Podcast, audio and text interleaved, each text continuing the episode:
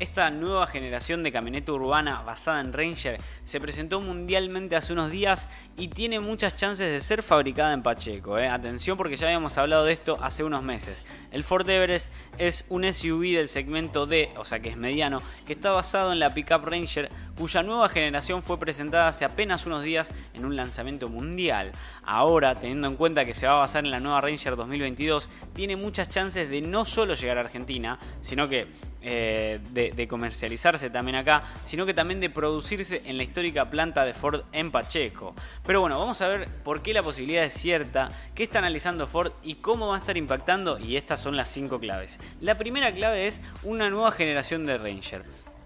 La pickup mediana de Ford está presentada a finales del 2021 y es un modelo global, es un modelo que está hecho para poder armarse en todos lados. Esto significa que en todas las plantas de Ford en el mundo se va a hacer la misma camioneta exactamente, lo que no ocurre con la generación que aún se vende y hace en Argentina. Esta situación hizo que no pudiera hacerse Everest en Pacheco, ya que la inversión para adaptar la línea de montaje hubiera sido muy importante y Ford nunca se decidió a encararla.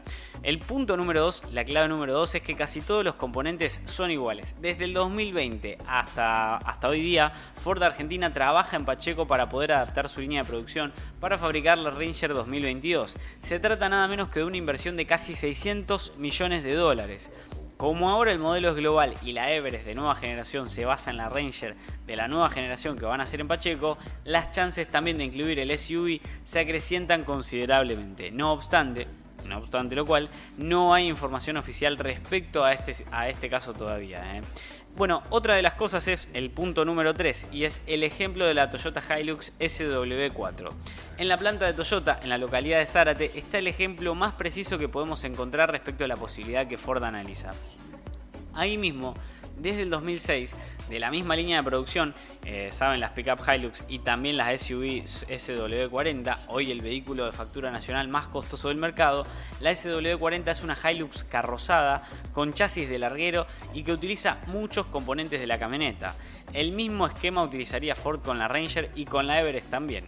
Bueno, el punto número 4 es el éxito asegurado. Argentina tiene un mercado automotriz muy particular con una debilidad por las camionetas medianas. Los vehículos, además que en su gran mayoría se fabrican en el país, la Hilux, la Ranger, la Volkswagen Amarok, la Renault Alaskan, la Nissan Frontier, el interés, por ejemplo, en las versiones SUV de estos vehículos, como pasan con las SW4 y el Chevrolet Trailblazer, que llega desde Brasil, sin dudas le van a estar asegurando un piso al Ford que es un piso de ventas muy grande, es un piso de ventas muy atractivo para todo lo que es el sector de, la Ford Everest.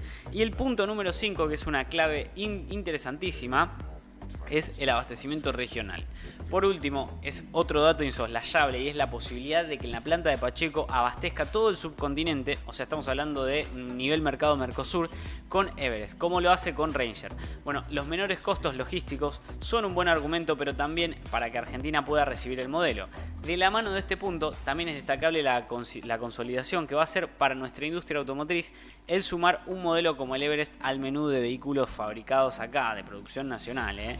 Así que ya sabes, estos son los cinco puntos claves para el Ford Everest. El SUV mediano que podría llegar a ser argentino, que podríamos llegar a estar eh, proveyendo de SUVs medianos a todo el continente de parte de Ford desde acá, desde la planta de Pacheco, Argentina.